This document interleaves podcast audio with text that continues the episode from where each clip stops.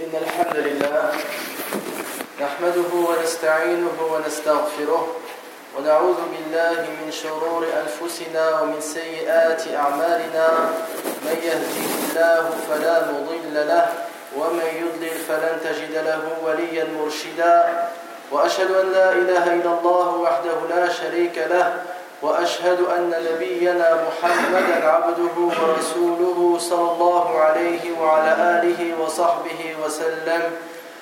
بلغ الرسالة وأدى الأمانة ونصح الأمة وكشف الله به عن أمته الغمة وجاهد في الله حق جهاده حتى أتاه اليقين. فصلوات الله على رسول الله وعلى آله وصحبه أجمعين وسلم تسليما مزيدا إلى يوم الدين. أما بعد عباد الله أوصيكم ونفسي بتقوى الله جل وعلا فإن تقوى رب العالمين رفعة في الدنيا ونجاة في الآخرة. قال الله سبحانه وتعالى ومن يطع الله ورسوله ويخشى الله ويتقه فأولئك هم الفائزون. أيها الصائمون عنوان هذه الخطبة صيام الجوارح. والمقصود هنا بصيام الجوارح وحفظها من كل قول أو فعل محرم يؤدي إلى تقليل أجر الصائم. وقد بين لنا رسول الله صلى الله عليه وسلم أن الأقوال والأفعال المحرمة تنقص من أجر الصائم. فعن أبي هريرة رضي الله عنه عن النبي صلى الله عليه وسلم أنه قال من لم يدع قول الزور والعمل به والجهل فليس لله حاجة أن يدع طعامه وشرابه. رواه البخاري.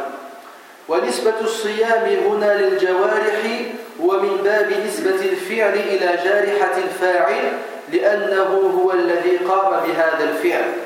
ووقوع الجوارح هنا في المحرمات ليس من المفطرات الحسية للصائم.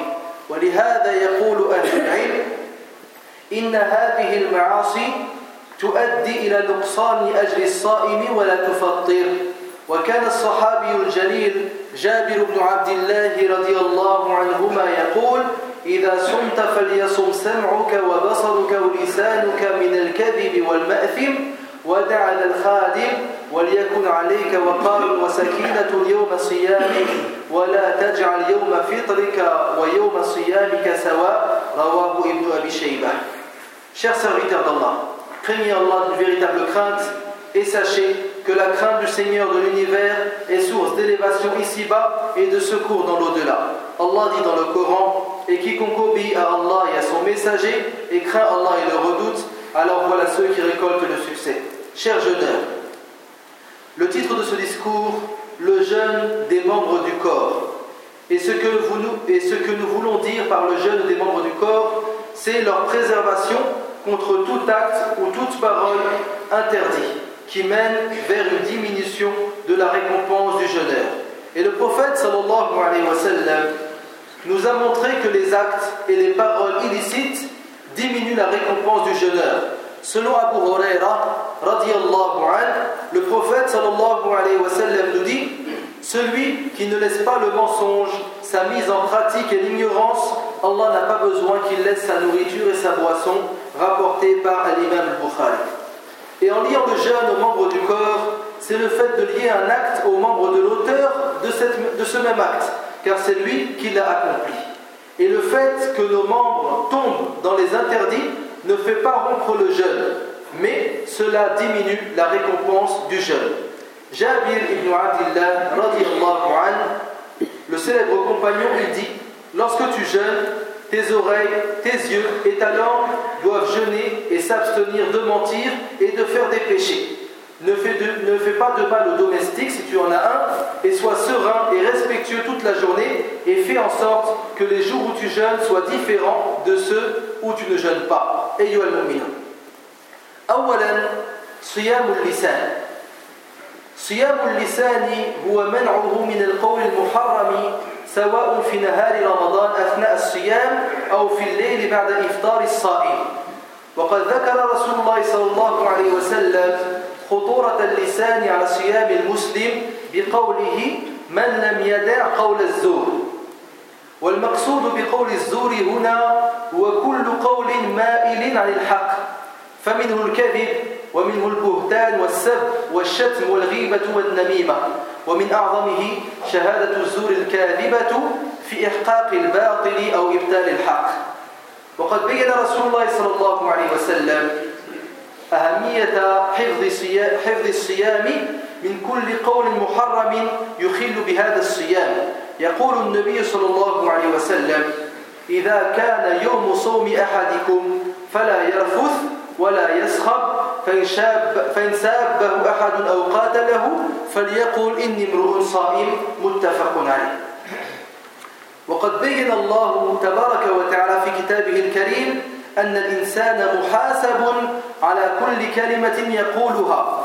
فقال الله جل وعلا ما يلفظ من قول إلا لديه رقيب عتيد. والرقيب هو ملك يراقبه. وأما العتيد أنه حاضر معه.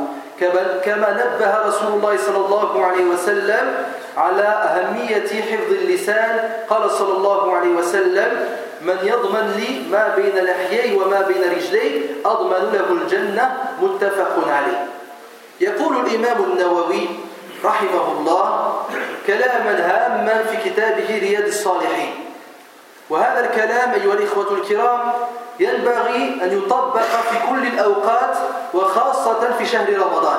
يقول رحمه الله اعلم أنه ينبغي لكل مكلف أن يحفظ لسانه عن جميع الكلام إلا كلاما ظهرت فيه المصلحة. ومتى استوى الكلام وتركه في المصلحة فالسنة الإمساك عنه لأنه قد ينجر الكلام المباح إلى حرام أو مكروه وذلك كثير في العادة والسلامة لا يعدلها شيء Chers croyants, premièrement, le jeûne de la langue. C'est le fait d'empêcher sa langue de prononcer toute parole interdite pendant la journée du ramadan et la nuit après la rupture du jeûne. Le prophète sallallahu alayhi wa sallam a cité cela dans le hadith que nous venons de citer où il dit Celui qui ne laisse pas qawl az-zur. Qawl az-zur, souvent on le traduit par le mensonge, mais c'est plus vaste que cela. Et le sens de qawl az-zur est toute parole qui dévie de la vérité, comme le mensonge, la diffamation, l'insulte, la médisance, la calomnie et pire encore le faux témoignage. Et le prophète sallallahu alayhi wa sallam nous a montré la grande importance de, de protéger notre jeûne de toute parole illicite qui viendrait polluer cette adoration. Le prophète sallallahu alayhi wa nous dit Quand l'un de vous jeûne, qu'il s'abstienne de dire des choses obscènes et d'élever la voix. Et si quelqu'un l'insulte ou le provoque au combat, qu'il se contente de dire Je suis en état de jeûne, rapporté par Al-Bukhari ou Muslim. Et Allah subhanahu wa ta'ala, dans le Coran, a montré que l'homme aura à rendre des comptes sur chaque parole qu'il aura prononcée ici-bas. Allah subhanahu wa ta'ala dit dans Surat Al-Qaf il ne prononce pas une parole, c'est-à-dire l'homme, sans avoir auprès de lui un observateur prêt à l'inscrire. Donc c'est l'ange qui inscrit les bonnes et les mauvaises actions. Et le prophète sallallahu alayhi wa sallam nous a avisé de faire attention à nos paroles.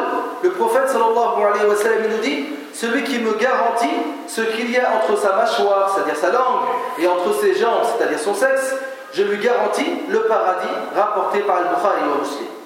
Et l'imam al-Nawawi, rahimahullah, le très célèbre imam, il dit une parole très importante dans son livre Riyad Salihin, le jardin des vertueux, et une parole qu'il faudrait appliquer dans toute notre vie et plus précisément pendant le mois de Ramadan.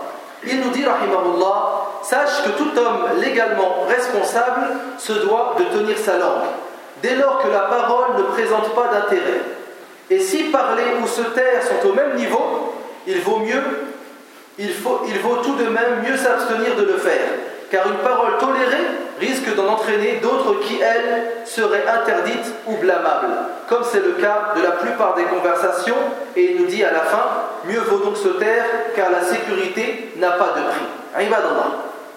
ثانيا صيام العينين صيام العينين يكون بامتناعهما عن النظر لكل ما هو محرم من عورات لا تحل أو نساء متبرجات أو نظر امرأة لرجل بشهوة أو غير ذلك. فإن وقع المسلم في شيء من ذلك فإن ذلك ينقص أجر صيامه. وقد نبه إلى ذلك رسول الله صلى الله عليه وسلم عندما نسب الزنا إلى العينين عند النظر إلى ما هو محرم. فعن أبي هريرة رضي الله عنه عن النبي صلى الله عليه وسلم أنه قال كتب على ابن آدم نصيبه من الزنا مدرك ذلك لا محالة.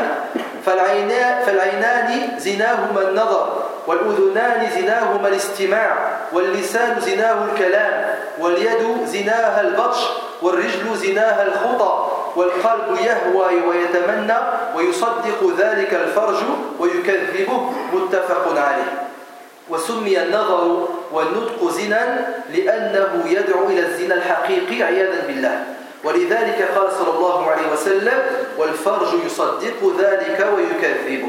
ومن هنا يتبين الخطأ الواضح من الذين يأخذون نهارهم في رمضان أمام شاشة التلفاز متابعين البرامج والمسلسلات والمناكير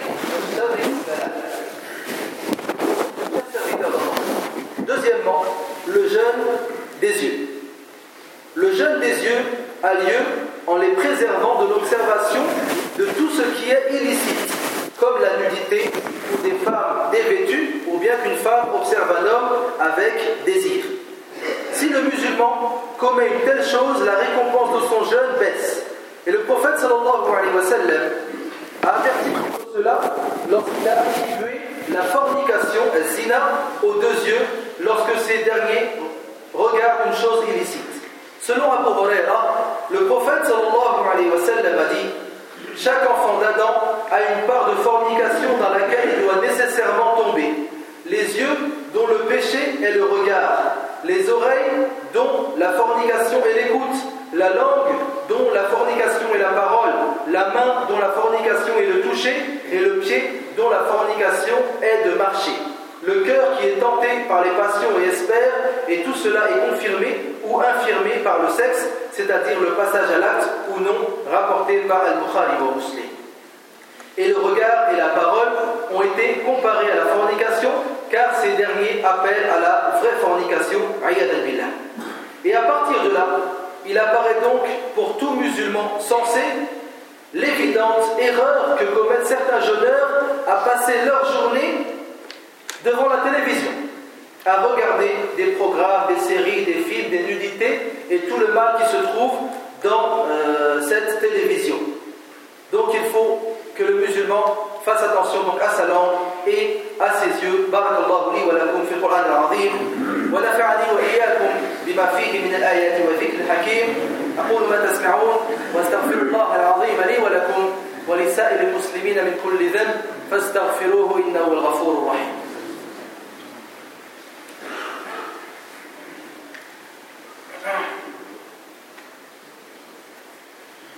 الحمد لله وكفى والصلاة والسلام على النبي المصطفى وعلى آله وصحبه المستكبرين الشرفاء وأشهد أن لا إله إلا الله وحده لا شريك له وأشهد أن نبينا محمدا عبده ورسوله صلى الله عليه وعلى آله وصحبه وسلم. أما بعد أيها المسلمون ثالثا صيام الأذنين. صيام الأذنين يقتضي منعهما من الاستماع للكلام المحرم كالاستهزاء بالله عز وجل أو برسوله صلى الله عليه وسلم أو بالدين الإسلامي أو بشعيرة من شعائره أو كالغيبة والنميمة أو الأغاني.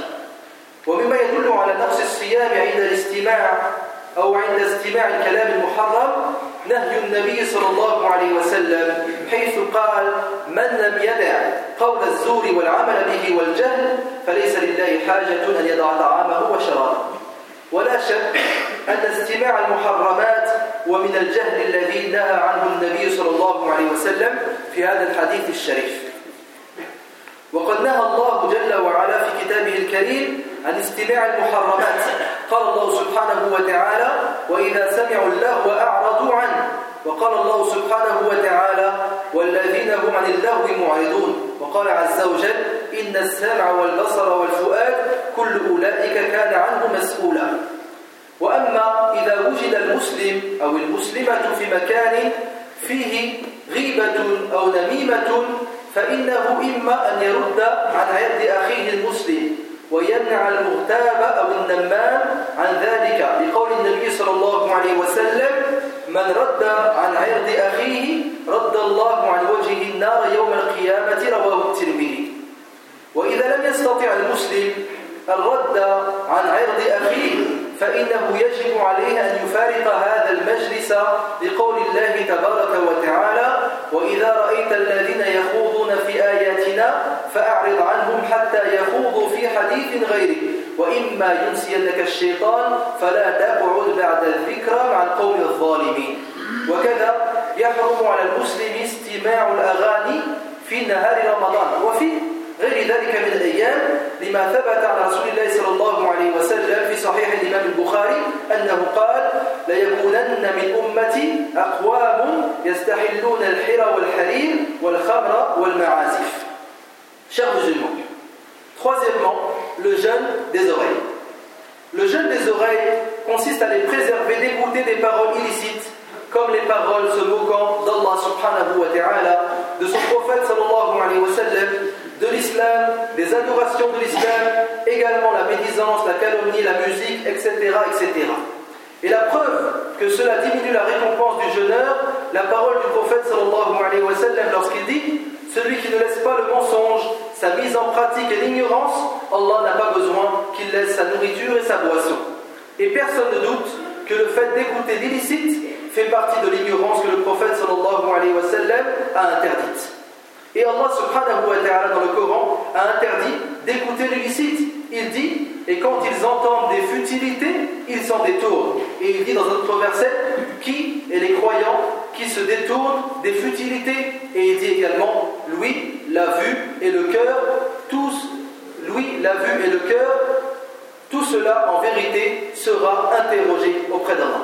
Quant aux musulmans et à la musulmane qui se trouvent dans un endroit où les gens médisent, où les gens calomnient, il y a deux La première solution, soit tu défends l'honneur de ton frère ou de ta sœur en interdisant de médire et de calomnier à son sujet. Comme le dit le prophète sallallahu alayhi wa sallam, celui qui défend l'honneur de son frère, Allah subhanahu wa ta'ala préservera son visage du feu le jour de la résurrection, rapporté par l'imam al-Tirmidhi.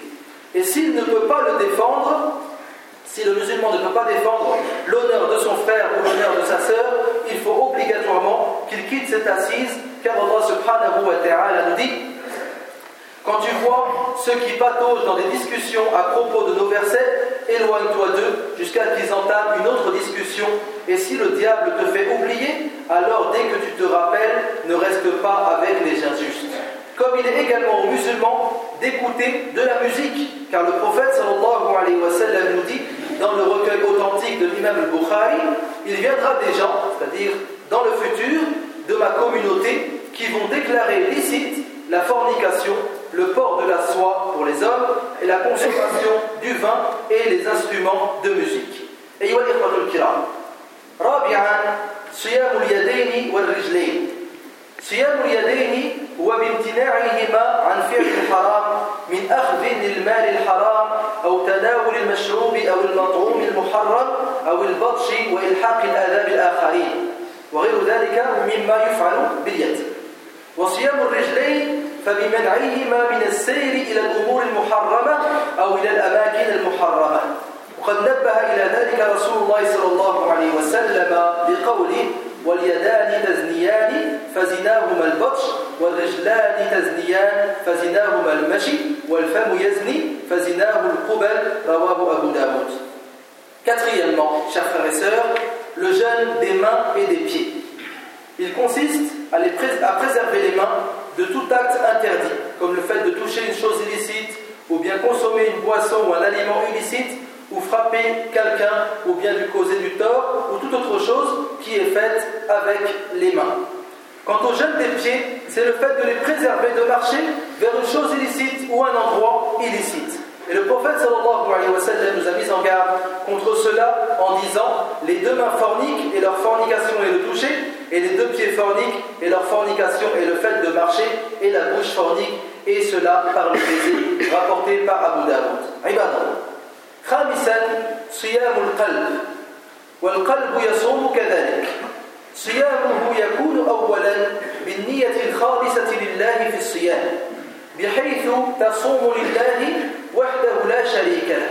لا تصوم لأن الناس يصومون. ولو أفطروا لأفطرت معهم. قال الله سبحانه وتعالى وما أمروا إلا ليعبدوا الله مخلصين له الدين حنفاء. وصوم القلب ثانيا عن المحرمات التي لا ترضي الله تعالى من كبر وحسد وغل وحقد على أحد من المسلمين. فإن كان في القلب شيء من هذه المعاصي القلبية فإن فإنها والله تبارك وتعالى أعلم تنقص أجر الصائم.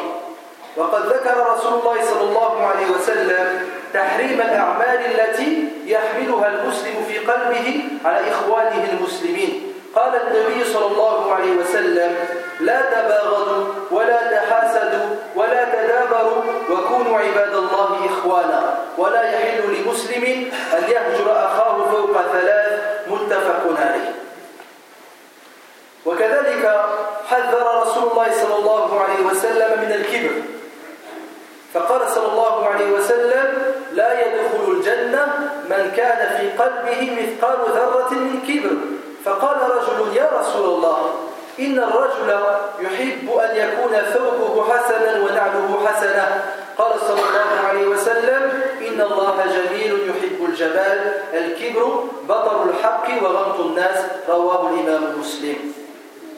Chers serviteurs d'Allah, cinquièmement, le jeûne du cœur. Car le cœur également jeûne. Premièrement, on fait jeûner notre cœur en possédant en lui l'intention sincère de jeûner pour Allah subhanahu wa ta'ala seul. On ne jeûne pas parce que les gens jeûnent. Et s'ils n'avaient pas jeûné, nous n'aurions pas jeûné également. Allah subhanahu wa ta'ala dit dans le Coran, et il ne leur a été commandé cependant que d'adorer Allah, lui vouant un culte exclusif. Et le cœur jeûne également des choses illicites qu'Allah déteste, comme l'orgueil, la vanité, la jalousie, la rancœur, la haine envers un musulman ou une musulmane. Donc si le cœur possède en lui ce type de péché, ces derniers font diminuer la récompense du jeûne. Vous remarquerez que le jeûne également parmi ses sagesses, le fait de regrouper les musulmans, du fait qu'ils jeûnent tous au même moment, qu'ils prient ensemble et jeûnent du lever de l'aube jusqu'au euh, coucher du soleil, ils font la Eid ensemble. Donc le jeûne, parmi ses buts, est de rassembler les musulmans. Et le prophète sallallahu alayhi wa sallam a cité les choses illicites que le musulman peut porter dans son cœur envers ses frères musulmans. Le prophète sallallahu alayhi wa sallam nous dit Ne rompez pas vos relations, ne vous tournez pas le dos, ne nourrissez pas de haine envers vous, ne nourrissez pas de haine entre vous, ne vous enviez pas les uns les autres et soyez des serviteurs d'Allah et des frères. Il n'est pas permis à un musulman de fuir son frère plus de trois jours, rapporté par Al-Bukhari au. Comme le prophète sallallahu alayhi wa sallam nous a également mis en garde contre l'orgueil, al-kibr, en nous disant N'entrera pas au paradis celui qui a dans son cœur le poids d'un atome d'orgueil. Un homme dit alors au prophète sallallahu alayhi wa sallam Pourtant, l'homme aime porter de beaux vêtements et de belles chaussures. Donc il a pensé que cela faisait partie de l'orgueil d'embellir donc son apparence. Le prophète sallallahu alayhi wa sallam lui dit Allah subhanahu wa ta'ala est beau et il aime la beauté. L'orgueil, c'est le fait de rejeter la vérité et de mépriser les gens rapportés par l'imam muslim. أيها الإخوة الكرام هناك سؤال ينبغي أن يتساءله كل صائم وكل صائمة هل حفظنا صيامنا من كل ما يخل به أو ينقص من أجله؟ فعن أبي هريرة رضي الله عنه قال قال رسول الله صلى الله عليه وسلم رب صائم حظه من صيامه الجوع والعطش ورب قائم حظه من قيامه السهر. رواه الإمام أحمد ونعوذ بالله أن نكون من هؤلاء. ولا يخفى على كل مسلم وكل مسلمة أن الله تبارك وتعالى قد فرض علينا الصيام وأمرنا به من أجل أن نكون من المتقين. قال الله سبحانه وتعالى يا أيها الذين آمنوا كتب عليكم الصيام كما كتب على الذين من قبلكم لعلكم تتقون. وإن أصبحنا من المتقين سيتقبل الله سبحانه وتعالى صيامنا. قال الله عز وجل إنما يتقبل الله من المتقين. Chers frères et sœurs, il faut que chaque musulman et chaque musulmane se pose une question. Cette question est avons-nous préservé notre jeûne de tout ce qui l'entache et fait diminuer sa récompense? Selon Abu Huraira, le prophète sallallahu alayhi wa sallam nous dit beaucoup de jeûneurs ne récoltent que la faim et la soif. Et de nombreux prieurs la nuit ne récoltent que la veillée, c'est-à-dire qu'ils n'ont aucune récompense. Et le hadith est rapporté par l'imam Ahmed. Chers musulmans, chaque musulman sait qu'Allah subhanahu wa ta'ala a rendu le jeûne obligatoire et nous a ordonné de l'accomplir afin que nous fassions partie des pieux et des vertueux. Allah subhanahu wa ta'ala nous dit dans Surat al-Baqarah Ô les croyants, on vous a prescrit le jeûne comme on l'a prescrit à ceux d'avant vous afin que vous atteigniez la piété. Et si nous atteignons la piété, Allah subhanahu wa ta'ala acceptera notre jeûne. Voyez l'effet qu'il y a entre toutes ces choses-là. Par le jeûne, nous atteignons la piété, et la piété nous aide au fait que notre jeûne soit accepté du fait qu'Allah subhanahu wa ta'ala dit c'est-à-dire qu'Allah subhanahu wa ta'ala n'accepte les actes que des pieux أسأل الله تعالى أن يحفظ صيامنا من كل ما يكدره اللهم احفظ صيامنا من كل ما يكدره يا رب العالمين اللهم من أراد أن يفسد علينا صيامنا اللهم أشغله بنفسه. اللهم أشغله بنفسه ورد كيده في نحره يا رب العالمين. اللهم وفقنا لما تحب وترضى في هذا الشهر المبارك. اللهم وفقنا للصيام والقيام ولإتمام الصيام يا رب العالمين. اللهم تقبل منا صيامنا اللهم تقبل منا صيامنا وقيامنا واجعل كل ذلك إيمانا واحتسابا فتغفر لنا ذنوبنا يا رب العالمين. اللهم إنا نسألك الجنة وما قرب إليها من قول وعمل ونعوذ بك من النار وما قرب إليها من قول وعمل. اللهم إنا نسألك من الخير كله عاجله وآجله ما علمنا ومنه ما لم نعلم. ونعوذ بك من الشر كله عاجله وآجله ما علمنا منه وما لم نعلم. يقول النبي صلى الله عليه وسلم ثلاثة لا ترد دعواتهم. الصائم حتى يفطر والإمام العادل وكذلك دعوة المظلوم. فأنتم صائمون فادعوا لإخوانكم الذين ابتلوا في هذه الأيام. ادعوا لإخوانكم في ليبيا وفي تونس وفي مصر وفي اليمن وفي سائر بلدان المسلمين الذي آه، ابتلوا ببلاءات في هذه الأيام المباركة. وكذلك ادعوا لإخوانكم الذين ابتلوا بمجاعة شديدة في بلاد الصومال. اللهم اللهم أطعمهم. اللهم أطعمهم يا رب العالمين. اللهم اسقيهم وأطعمهم يا رب العالمين. فإنهم جائعون وأنت تعلم ذلك. اللهم أطعمهم. اللهم ارزقهم من حيث لا يحتسبون يا رب العالمين. اللهم احفظ إخواننا في ليبيا وفي تونس وفي مصر وفي سائر بلدان المسلمين. اللهم احفظهم بحفظك. وكلهم برعايتك يا رب العالمين. ربنا آتنا في الدنيا حسنة وفي الآخرة حسنة وقنا عذاب النار. وصلى الله على نبينا محمد وعلى آله وصحبه أجمعين. وآخر دعوانا